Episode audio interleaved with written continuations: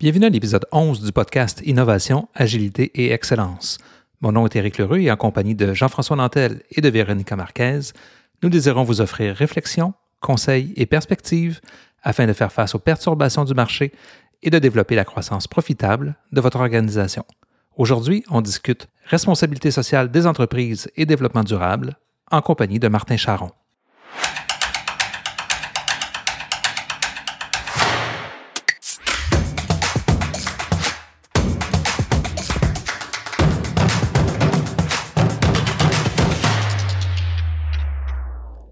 Compagnie de Martin Charon, président de Sherpa Groupe Conseil, on discute de responsabilité sociale des entreprises et de développement durable. On explore ce que c'est, son importance et comment cela s'intègre à la stratégie et au modèle d'affaires des organisations.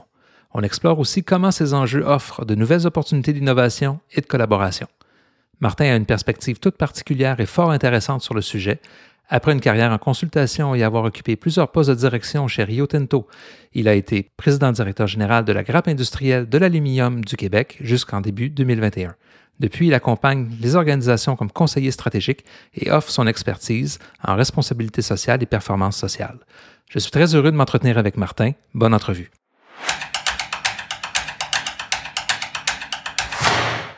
Bonjour Martin, bienvenue au podcast, bienvenue avec nous.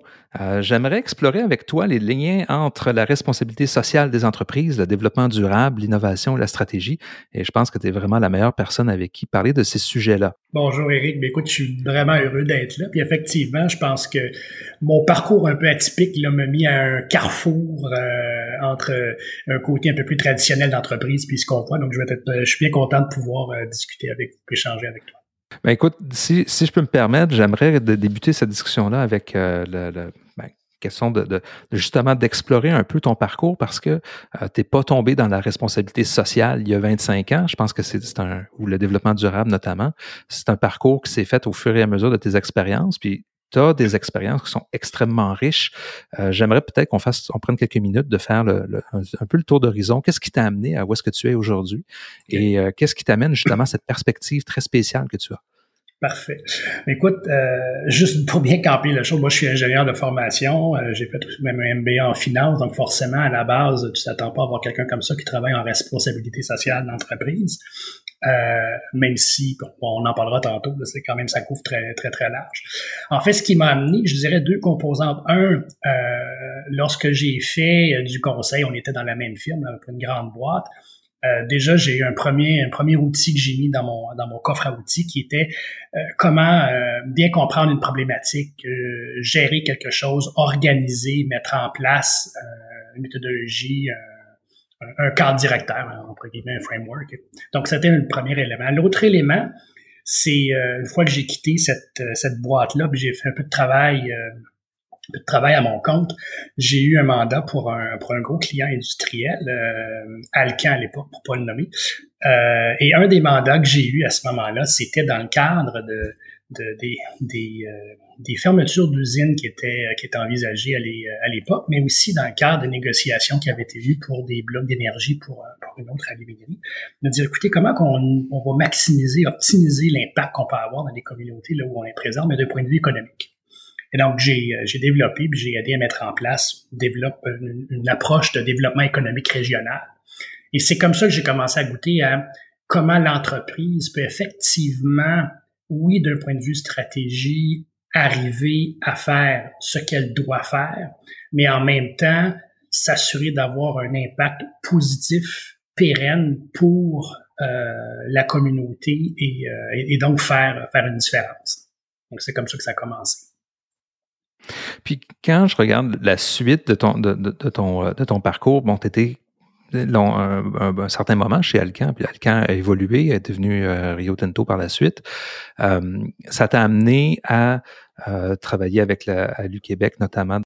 Quand je regarde tout ce parcours-là maintenant, ce bagage de responsabilité sociale, avoir cet impact positif, comment tu, comment tu l'entrevois justement euh, dans l'assistance aux entreprises pour justement développer cette valeur-là? C'est comment on peut positionner cette valeur-là et pourquoi il faut y porter attention? Euh, puis effectivement, moi, quand j'ai euh, je suis resté un bon bout de temps avec, euh, avec, avec Tinto et tout. Et puis là, dans les postes que j'ai eu, beaucoup de postes en termes de relations avec les différentes parties prenantes, comment s'assurer d'avoir d'avoir un impact et tout, m'a amené après ça à être le, PDG de la grappe industrielle de l'aluminium pendant, pendant un certain temps. En fait, euh, la responsabilité sociale d'entreprise, si je peux me permettre, je vais peut-être prendre un petit peu de temps à parler de développement durable et tout, parce que euh, ça devient des fois un peu confus pour les gens. On entend parler de mm-hmm. développement durable, on entend parler de responsabilité sociale d'entreprise ou en anglais le euh, corporate social responsibility. On entend parler des normes ESG, environnement, société, gouvernance. On entend même parler des fois euh, un autre acronyme, le, VSS, le, Voluntary Sustainability Standard et tout ça. Puis des fois, je pense que les gens en perdent un peu leur latin. Et d'ailleurs, ça, ça, a trahi mon âge. J'ai déjà fait du latin au secondaire il y a très longtemps. Donc, on dirait aujourd'hui, on en perd notre d'arrêt. Euh, en fait, c'est pas nouveau. Je dirais qu'au au tournant euh, du, du, millénaire, il y a déjà avait une prise de conscience, une sensibilité par rapport à euh, on peut plus continuer à faire les choses comme on le fait euh, maintenant. On a un impact, les entreprises ont un impact, l'être humain a un impact. Bon, la première chose qui est arrivée, c'est avec les euh, niveau des, euh, des, Nations Unies et les 17 euh, objectifs qui ont été mis, les Sustainability Development Goals. Euh, donc, c'est, déjà il y avait une prise de conscience, 17 éléments qui étaient mis de l'avant, de dire écoutez, il faut travailler sur des éléments. C'était aussi varié que la pauvreté, que euh, le climat, que la biodiversité, euh, etc. Donc, je dirais premier, euh, premier jalon. Mais ça a commencé à entraîner aussi un effet dans le sens où les gens, et j'employais le terme partie prenante, les gens de plus en plus ont des attentes par rapport à ce qui se fait dans les entreprises. Euh, et donc, l'entreprise, en prenant conscience, euh, ont commencé à aller au-delà de ce qui se faisait de, de façon un peu plus philanthropique commandite, dons et tout, de dire qu'est-ce qu'on peut faire. Donc, il est né un peu la mouvance de la responsabilité sociale d'entreprise, qu'est-ce que je peux faire de plus pour avoir un impact et effectivement euh, amener à faire une différence là, sur, sur, sur des enjeux. En parallèle, les grands, euh, les grandes institutions financières, euh, les grands banquiers du monde ont dit écoutez, on va commencer nous aussi à regarder ça. on sent la, la, sensibilité. Donc, mettre en place une grille ou des standards pour évaluer sur certains éléments les grandes entreprises. Donc, c'est ce qu'on appelle les, les, justement les, les, standards environnement, société, gouvernance. Donc, comme on dit, il y a un aspect, on regarde comment l'entreprise euh, fait attention euh, du point de vue environnemental, mais également du point de vue société, ses relations avec, les, avec ses fournisseurs, avec ses clients, euh, avec ses employés, euh, avec les communautés où ils sont présents et tout le côté, le côté gouvernance. L'ensemble de tout ça, c'est un peu ça le développement durable. Autrement dit, c'est de dire on ne peut plus aujourd'hui faire comme on faisait avant. Euh, et là, il y a, il y a, il y a plein d'initiatives, bien entendu, qui sont en place. On entend parler maintenant d'économie circulaire et tout ça. Tout ça est dans la grande tendance. C'est pas, je vous dirais, c'est, euh, et je vais faire un parallèle boiteux, mais je vais le faire pareil. C'est comme au tournant du, euh, du siècle dernier, à peu près, quand on voyait tout le changement qui s'est opéré au milieu du travail euh, la santé, sécurité des travailleurs. Mhm. euh, si on recule il y a très, très, très longtemps, il y a peut-être des gens qui se disaient à l'époque, ben oui, ça a un impact négatif pour l'entreprise, pourquoi qu'on fait ci, pourquoi qu'on fait ça. Aujourd'hui, on ne tournerait pas en arrière. Tout à fait. C'est la même chose qui se passe aujourd'hui, mais sur l'impact que l'on a sur, sur la même. Donc, pourquoi c'est important pour l'entreprise? Parce que, un, de plus en plus, les parties prenantes euh, ils portent attention, le public y porte attention. L'autre élément aussi, c'est que les, les gouvernements, euh, la société civile va avoir de moins en moins de moyens pour faire face à ces enjeux-là. Et donc, il va avoir une pression sur l'entreprise pour, pour prendre action. Et donc, pour moi, je trouve que c'est, en fait, c'est, ça devient clé là, pour, euh, pour, euh, pour, le dirigeant d'entreprise. Ceci étant, il faut être conscient que euh, pas tout le monde va réagir de la même façon, euh, pas tout le monde a les moyens, et ça amène pour moi une autre notion où on voit de plus en plus quand on parle d'écosystème, euh, on regarde beaucoup l'écosystème d'un point de vue opérationnel. On le voit dans le secteur mm-hmm. automobile où on doit maintenant se mettre à plusieurs pour rencontrer un enjeu. C'est la même chose du point de vue RSA où on se dit, écoutez, on va pas être, je peux pas être le seul à avoir un impact positif sur quelque chose on va, on va le travailler ensemble, on va le, et ça amène une façon aussi, c'est une façon, je pense, qui aide à innover, de commencer à penser différemment pour faire face à des, euh, à des, euh, à des enjeux, à des obstacles. Là, tu m'amènes sur deux points. Et donc, je vais les aborder un peu dans l'ordre ou dans le désordre, c'est selon. Il y a le côté innovation que, que tu viens de soulever, que je, je veux revenir.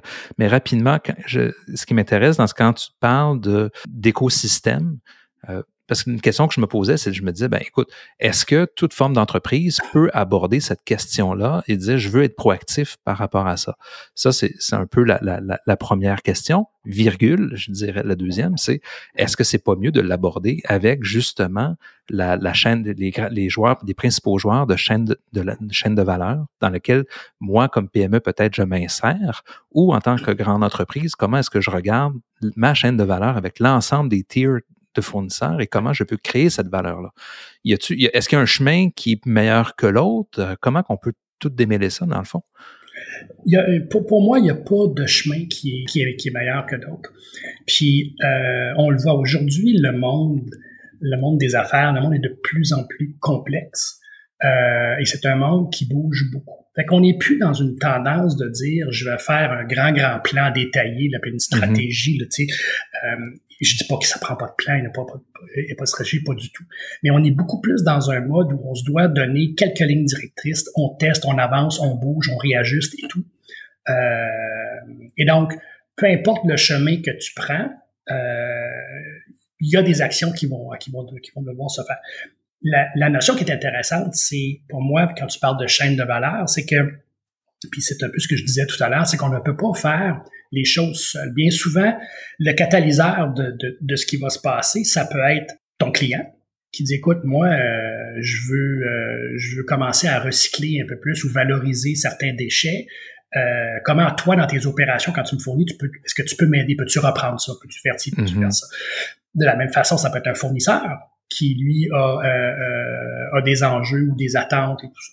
Donc, le chemin pour y passer, pour, euh, pour puis là, là, je touche un peu, c'est plus l'aspect environnemental de, la chose, mais tout ça étant, c'est qu'on on peut plus le faire seul, puis il faut commencer à le faire ensemble, en partenariat et en coopération. Je vais donner un, petit exemple, là, mais un peu, puis là, je, je peut-être trouver que je digresse un peu, mais ça va, ça va te faire le lien aussi avec l'innovation. Je vais prendre l'exemple de ce qu'on a vécu dans la pandémie avec les fameux masques N95.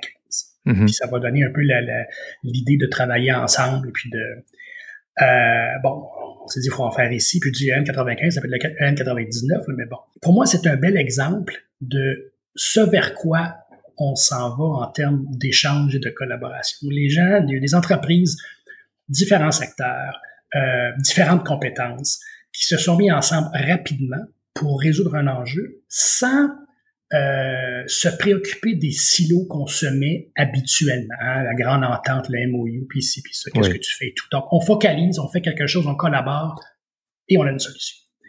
Ce mode-là, pour moi, devient le mode du euh, le mode de l'avenir. On, on, parle plus euh, tu te souviens à l'époque quand on parlait d'intrapreneurship, l'entrepreneurship mm-hmm. à l'interne, là, on commence à parler pour moi de d'extrapreneurship, c'est-à-dire comment je mets mon chapeau d'entrepreneur, euh, on se met quelques organisations ensemble pour résoudre un problème, développer un produit, développer un service, mais après ça, je vais le faire peut-être avec d'autres et tout, et, on va continuer comme ça. Donc, cette notion-là d'innover dans la façon dont on fait, ben on va le retrouver aussi sur des enjeux ça peut être des enjeux de travailler à avoir un impact positif sur une communauté. Ça peut être de travailler ensemble sur des enjeux d'environnement et tout.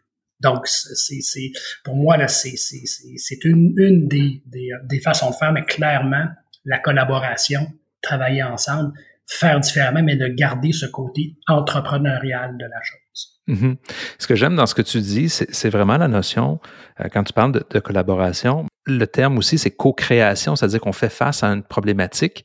Euh, celle-ci peut être ponctuelle, dans certains cas, peut être beaucoup plus pérenne aussi, mais ça amène d'aller chercher les forces vives de différents partenaires avec qui on, est et on développe des façons de travailler ensemble qui vont au-delà de juste du transactionnel. Euh, et dans ce, dans ce sens-là, on va chercher les forces vives, la création, et on trouve une façon de développer une solution à un problème. Et ça peut peut-être même mener à ouvrir de la porte à, à des futures collaborations sur d'autres enjeux. Et, et, et, ça, ça m'amène à, à quelque part, est-ce que c'est une façon d'ouvrir la porte à une culture d'innovation qui est à l'extérieur de notre organisation, qui va nous permettre d'aller chercher vraiment une, un effet multiplicateur? Tout à fait, tout à fait. Puis je pense qu'il faut pas... Euh, euh, il faut pas s'enfarger sur, un volet plus que, plus que d'autres.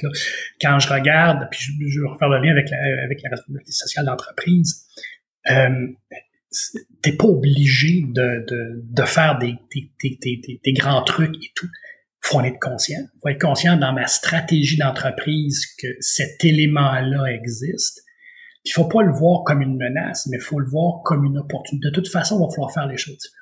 Et là, ça ouvre la mm-hmm. porte à ce que tu dis, c'est ben, collaborons, faisons les choses différemment, pensons à, comment on peut euh, innover dans notre façon de faire. Dans, puis, puis pour moi, l'innovation, hein, c'est pas juste euh, bien, bien souvent on entend innovation, euh, il y a une connotation des nouveaux produits, inventions et tout. Là, puis là, je, je, je, je vulgarise là, très large, mais c'est aussi dans la ça peut être d'utiliser différemment un outil qui existe déjà. Mm-hmm. C'est dans la, la façon dont je vais travailler avec mes clients, avec mes fournisseurs et tout ça.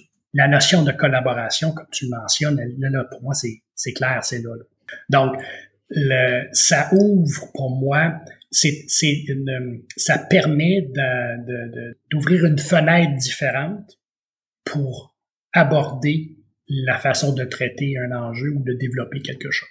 À ce moment-là, euh, selon ton expérience, puis selon certains exemples peut-être que, que, tu as, comment, comment ça justement ça peut prendre forme, cette collaboration-là? C'est, c'est, est-ce que c'est euh, une équipe particulière dans une organisation qui prend la balle au bon? Est-ce que c'est un service X qui contacte le service de l'autre organisation qui dit écoute, j'ai tel enjeu, j'ai le goût d'explorer tel, élément? Euh, la question, c'est d'une chose de dire oui, on veut collaborer ensemble, c'est d'une autre chose de dire on a l'organisation qui est capable de prendre justement cet un enjeu puis de dire j'initie les premiers contacts. Je, à quelque part, il, doit y avoir déjà des liens d'affaires ou des des, euh, des, des, fils conducteurs qui soient bien rodés là, pour pouvoir mettre ça de façon efficace. Oui, je pense que l'approche la, plus euh, facile euh, puis je dis pas, pas, pas en, termes de facilité, là, ou ce qui est peut-être ce qui peut se faire à, plus court terme, c'est d'aller dans la chaîne de valeur que l'on connaît. Et ça peut être soit, euh, on parle de chaîne de valeur, mais ça peut être aussi si tu es dans, dans une association ou dans un groupement ou faire partie d'une grappe ou peu importe, c'est probablement là le, un premier pas ou une première façon de faire. Euh, je pense, c'est là où il faut être innovateur, c'est faut peut-être aller au-delà puis de pas avoir peur de, de, de, de, de faire le saut puis d'aller cogner à une porte qui euh, auquel on n'aurait pas pensé. Hein. Euh, au gré de l'enjeu qu'on a géré, au gré du partenariat qu'on veut faire pour soit un nouveau produit ou peu importe, ou une nouvelle façon de faire. Euh, faut pas avoir peur d'aller euh, d'aller cogner à ces, à, ces portes-là. On parle beaucoup d'entreprises, mais il y a des universités, il y a des regroupements, il y a des donc ne, ne pas avoir peur d'aller voir aussi ces gens-là la question que tu posais, est-ce que ça prend des gens particuliers? Je pense que ça, c'est pas en, je pense que c'est, c'est, c'est, plus une mentalité ou une façon de regarder les choses. C'est sûr que on, on commence à sortir des silos euh, usuels. Là. Mm-hmm. Et puis là, je ne veux pas prêcher pour ma paroisse, loin de là, mais euh, il y en a des gens d'entreprise qui ont un parcours un peu atypique comme le mien ou autre. Tu as touché un peu à tout. J'ai eu la chance, moi, de, je pense, de connaître à peu près toutes les facettes d'une organisation ben, tu es capable de, de, faire des liens, parce que c'est bien ça, hein, c'est de faire des, des, liens entre des choses, des, des, entre des départements, entre des enjeux et tout, euh, pour pouvoir trouver la, la, le bon angle. Puis après ça, ben, c'est de prendre son courage, euh, courage entre guillemets, puis mm-hmm. d'aller, euh, de, de, de, de, prendre son bâton de pèlerin, puis d'aller cogner à la porte et dire, écoutez, j'ai une opportunité pour ce que, ce que j'aime particulièrement dans la vision que tu apportes, c'est que quand on regarde le, le, on, regarde la responsabilité sociale, on regarde le développement durable, on regarde les différentes facettes que tu as apportées. Clairement, il faut prendre des lunettes et regarder ça comme étant des opportunités. C'est un monde d'opportunités et non un monde de coûts, si je peux le dire de cette façon-là. Puis tu faisais bien la, relation par rapport à, à santé-sécurité il y a de ça 100 ans, par exemple, dans les usines d'automobiles, à, juste titre. Euh, pour les organisations, regarde, prendre, prendre ces enjeux-là, regarder ça sous, la, sous l'angle de où est l'opportunité en arrière, comment est-ce que je peux créer plus de valeur pour ma clientèle, plus de valeur autre que peut-être juste le produit ou service, parce qu'on regarde aujourd'hui, on, a tendance à, à, à plus seulement mettre en marché juste un produit, c'est il y a une expérience qui va avec, il y a euh, un ensemble. Euh, je dis tout le temps en expérience client, à titre d'exemple, c'est avant, pendant et après. Le après maintenant est très très très très important. Comment tu consommes ton produit, comment tu l'utilises, comme durant tout son cycle de vie. Ben, il y a une responsabilité qui va avec ça. Donc, ça, c'est un monde de valeurs, pas un monde de valeurs, je m'excuse, un monde d'opportunités pour une entreprise. Ça, tout à fait. Puis tu viens de mettre le doigt là, sur un élément essentiel. Les gens aujourd'hui, le consommateur, euh, je dis consommateur, mais même, même, ton client, l'autre entreprise, va regarder mm-hmm. le, le, le, va, regarder ça de la même façon. Puis tu l'as bien décrit, c'est cet ensemble-là de quelle valeur tu apportes?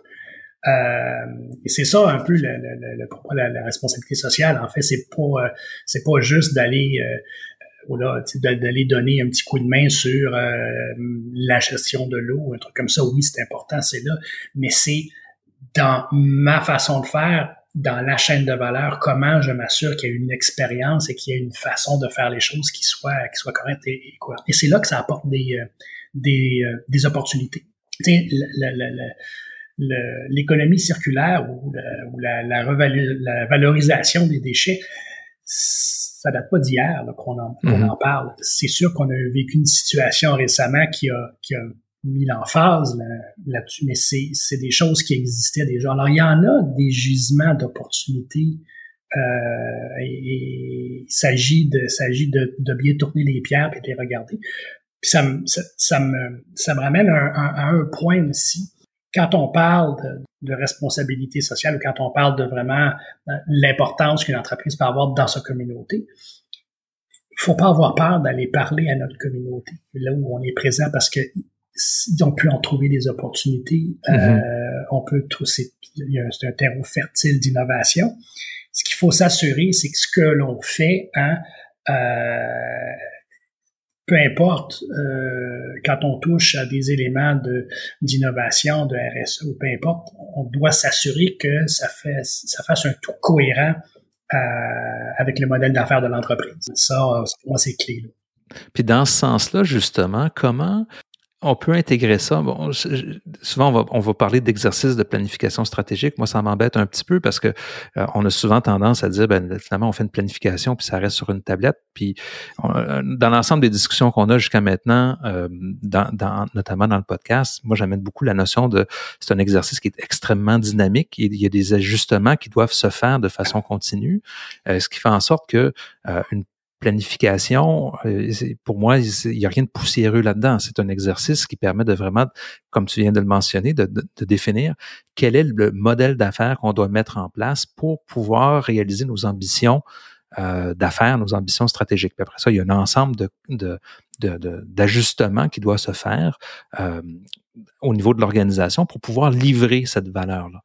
Maintenant, si je prends cet exercice-là du type que je dois configurer mon modèle d'affaires euh, dans un cadre, de, exemple, de planification stratégique, que, ça soit, si on le prend sous l'angle très dynamique, comment justement apporter ce regard-là à travers l'exercice, euh, justement d'aller chercher ces, différentes perspectives-là? Comment tu aborderais ou comment tu l'abordes même avec tes clients? Le, faut le voir un peu, euh, c'est c'est, pour moi, c'est un des éléments de la, de la planification stratégique. Là. Puis, je veux pas rentrer dans le débat de est-ce que c'est pertinent de faire des, des, les fameuses analyses SWOT ou pas, est-ce que c'est pertinent de faire... Euh, mais ultimement, quand tu fais une planification, tu essaies de comprendre euh, certains éléments avec lesquels tu vas avoir, avoir à composer. Donc, un des mm-hmm. éléments maintenant avec lesquels l'entreprise a composé, c'est il y a des attentes. Il y a des attentes de la société. Euh, euh on peut plus faire les choses de, de, de la même façon et on, on, se doit de regarder comment on a un impact positif. Et à partir de là, c'est un intrant dans la planification stratégique. Puis comme je le disais d'entrée de jeu, euh, quand on a commencé à parler, on n'est plus dans des modes de grand plan euh, euh très très rigides. Mm-hmm. On se doit d'avancer, ajuster et tout. Donc c'est un intrant pour moi. Euh, c'est dans la façon de le regarder. C'est aussi de plus en plus, euh, c'est lié à un autre élément qui est tout le risque aussi, le risque de l'entreprise. On le voit, les, les, les impacts des changements climatiques, euh, les déchets et tout, ça va avoir un impact ultimement sur euh, la pérennité de certaines organisations, sur ton modèle d'affaires. Mm-hmm. euh, et donc, c'est aussi l'angle euh, pour le prendre quand on fait la planification stratégique, c'est est-ce qu'il y a des risques à l'extérieur qui sont là, qui vont avoir euh, un impact sur mon modèle d'affaires et comment maintenant j'y fais face? Comment je me structure pour euh, mettre en place mes actions? Euh, et c'est là, puis ça, ça fait le lien à ce qu'on disait tout à l'heure, c'est que tu n'as pas besoin de le faire seul. Mm faut que dans les façons dont on le regarde, c'est dire est-ce que dans un dans un mode d'écosystème, je suis capable de faire des choses avec d'autres? Est-ce que d'autres peuvent être des partenaires pour régler un enjeu? Bien souvent, c'est pas un partenaire sur l'ensemble des, facettes, mais c'est de trouver avec qui je peux euh, je peux développer certains liens pour euh, pour régler certains enjeux quand c'est pertinent, quand ça fait du sens. Ce que j'aime vraiment de, de l'angle que tu apportes, c'est que on focalise sur, sur, le client, sur la communauté, sur ses différents besoins.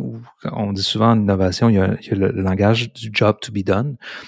Qu'est-ce qu'il veut faire dans le temps? Mais en arrière de ça aussi, il y a une multitude d'autres besoins qui existent, qui sont satisfaits par le produit, par le service. Je le disais tantôt, il y a, il, y a, il va y avoir le, comment qu'on l'utilise sur le cycle de vie, à titre d'exemple, euh, mais avoir cette discussion en continu avec les parties prenantes, avec les différents acteurs, euh, sont, comme tu as dit, un, une source euh, intarissable de, de, potentiel d'innovation, euh, une source incroyable pour aller chercher justement euh, des sources de, création de valeur auprès de ces gens-là. Euh, maintenant, pour une entreprise qui, qui, qui doit aller chercher ces antennes-là, est-ce que c'est mieux d'avoir une personne dans l'organisation qui a cette responsabilité-là? Est-ce que c'est une communauté de gens dans l'organisation qui sont les mieux placés? Comment tu comment on aborde ça, dans le fond, pour comme exercice? Je, pense que tu as, besoin ultimement d'un porte-étendard. Tu as besoin de quelqu'un qui va porter ce dossier-là de, de, de, la relation, de la durabilité. De, euh, maintenant, c'est pas toute cette personne-là qui va, qui va tout faire, mais tu as besoin quand même de, de quelqu'un qui va être un peu le, le garant du plan de match, je veux dire, mm-hmm. et qui va aussi être euh, tourné vers euh, autant vers l'extérieur que vers l'intérieur, et qui va servir un petit peu de, de, de contenu. Je vais donner un, un, un, un, exemple.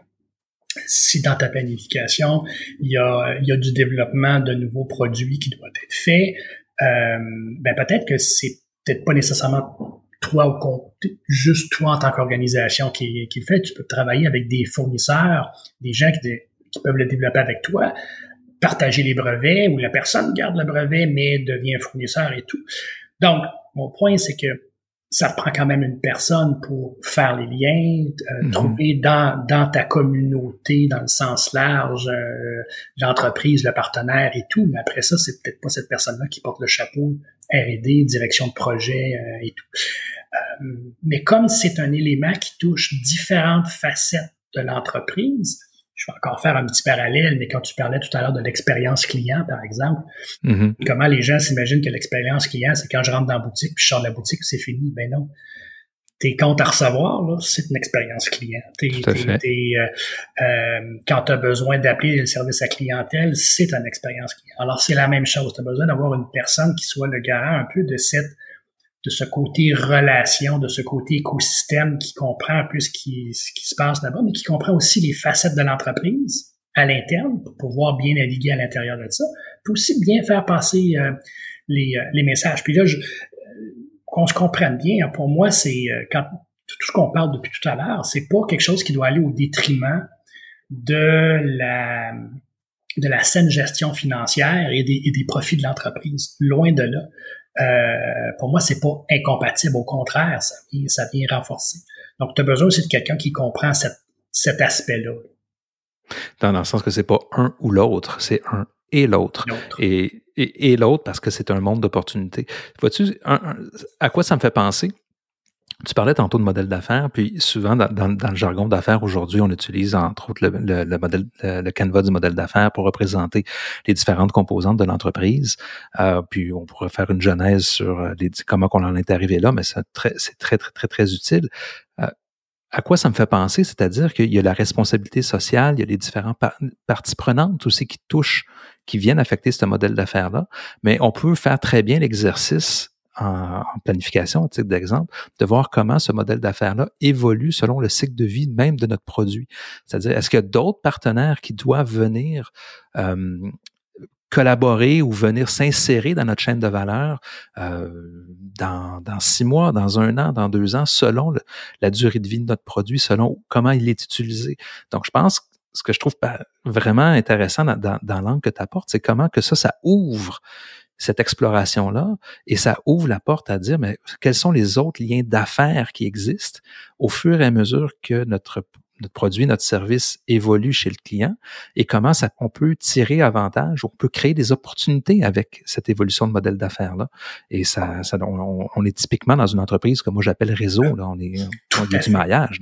C'est réseau, c'est dynamique, c'est euh, c'est fluide. Ça ne veut pas dire que c'est un fleuve tranquille, mais mm-hmm. euh, on n'est pas dans la rigidité, on n'est pas dans les, on, est dans la mouvance, on est dans la fluidité.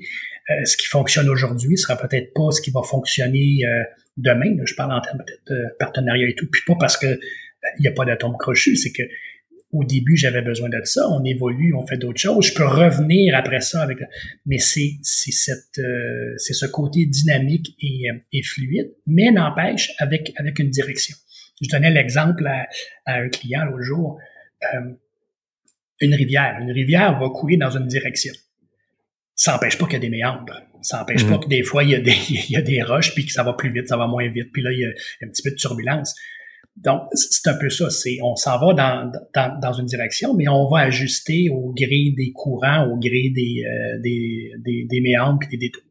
Dis-moi, Martin, à la lumière de, de, ce qu'on parle depuis euh, près de, près de 30 minutes, euh, quels seraient tes conseils à des dirigeants d'entreprise, à des équipes qui sont impliquées dans, ces, dans ces secteurs-là, est-ce que c'est une question de point de départ? C'est une question de comment aborder cette question-là? Si tu avais un ou deux conseils à donner à un dirigeant, tu l'aborderais de quelle façon? Moi, ce que je dirais aux gens, c'est euh, un, euh, faut pas penser que quand on parle de, responsabilité sociale d'entreprise, de durabilité, tout ça, que c'est pour les, les grandes entreprises, puis moi, en tant que PME, ça me touche pas. Il y a une mouvance, il y a une tendance, on s'en va vers ça. Ça ne veut pas dire de, développer des grands plans, des, grandes prises d'action, mais il y a clairement quelque chose. Et en tant que dirigeant d'entreprise, tu dois maintenant en tenir compte euh, dans tes stratégies. Comme je le disais tout à l'heure, par contre, ça doit faire un, tout cohérent avec, euh, avec un modèle d'affaires holistique. Euh, c'est une composante essentielle de ton équation de création de valeur, mm-hmm. de gestion de risque, euh, mais euh, c'est un élément avec lequel, en tant qu'entrepreneur, on va devoir, euh, avec lequel il faut, il faut, il faut composer. L'autre élément, on, en a parlé, c'est l'aspect de, euh, de flexibilité, euh, puis de collaboration. Euh, ne pas chercher à dire je vais résoudre tout, je vais, je vais, on, va, on va tout faire. C'est pensons différemment, pensons euh, en termes d'écosystème, pensons en termes de euh, avec qui pour un élément euh, un élément particulier je peux m'associer ou je peux collaborer ou je peux avec lequel je peux je peux travailler. Dis-moi Martin, si on veut en savoir un peu plus sur toi, si on veut te rejoindre, comment qu'on fait? ben, mon, on peut me rejoindre, c'est sûr, par, par LinkedIn, Martin Charon. J'ai aussi j'ai une, page web de mon, de mon pour, pour ma, ma, petite moi-même, ma petite entreprise. Donc, euh, Sherpa Groupe Conseil, Sherpa comme un Sherpa. Ah, puis il y a euh, le nom en arrière, en fait, c'est de dire, ben écoute, un Sherpa, ça t'aide un peu à trouver le chemin ou ça, ça, ça, ça, fait aussi, par contre, comme un vrai Sherpa, on fait le trajet ensemble. Et des mm-hmm. fois, on porte la charge. Donc, c'est un peu ça, Sherpa. Donc, sherpagroupeconseil.com. Euh, ou vous pouvez m'envoyer un email mcharon, charon avec deux R, arrobas, euh, Sherpa Groupe Conseil en un seul mot.com. Ça va me faire plaisir de répondre aux questions, discuter, euh, échanger. je prétends pas avoir la, la vérité, donc prêt également à échanger avec, avec d'autres professionnels. Ça me fait un grand plaisir. Excellent. Et, ce que je ferai de toute façon, dans les notes de l'épisode, je mettrai justement tes contacts, euh, sherpagroupconseil.com, le lien de ton site web, ton adresse, euh, ton adresse Internet et ton contact LinkedIn si les gens veulent te communiquer avec toi. Martin, merci beaucoup d'avoir euh, accepté de passer 34 euh, minutes 46 secondes avec, avec, avec nous. Question d'explorer les enjeux de responsabilité sociale, de développement durable, les liens avec la stratégie, l'innovation. Clairement, c'est un, un terreau fertile pour euh, en termes d'opportunités. Puis je pense que euh, c'est surtout un terreau fertile à explorer dans les prochaines années pour les, différentes organisations. Merci beaucoup, Martin. Ça m'a fait un grand plaisir. Merci beaucoup, Eric, de me, de me recevoir. C'est toujours un plaisir d'échanger avec toi. Merci. Allez, à bientôt. Au revoir.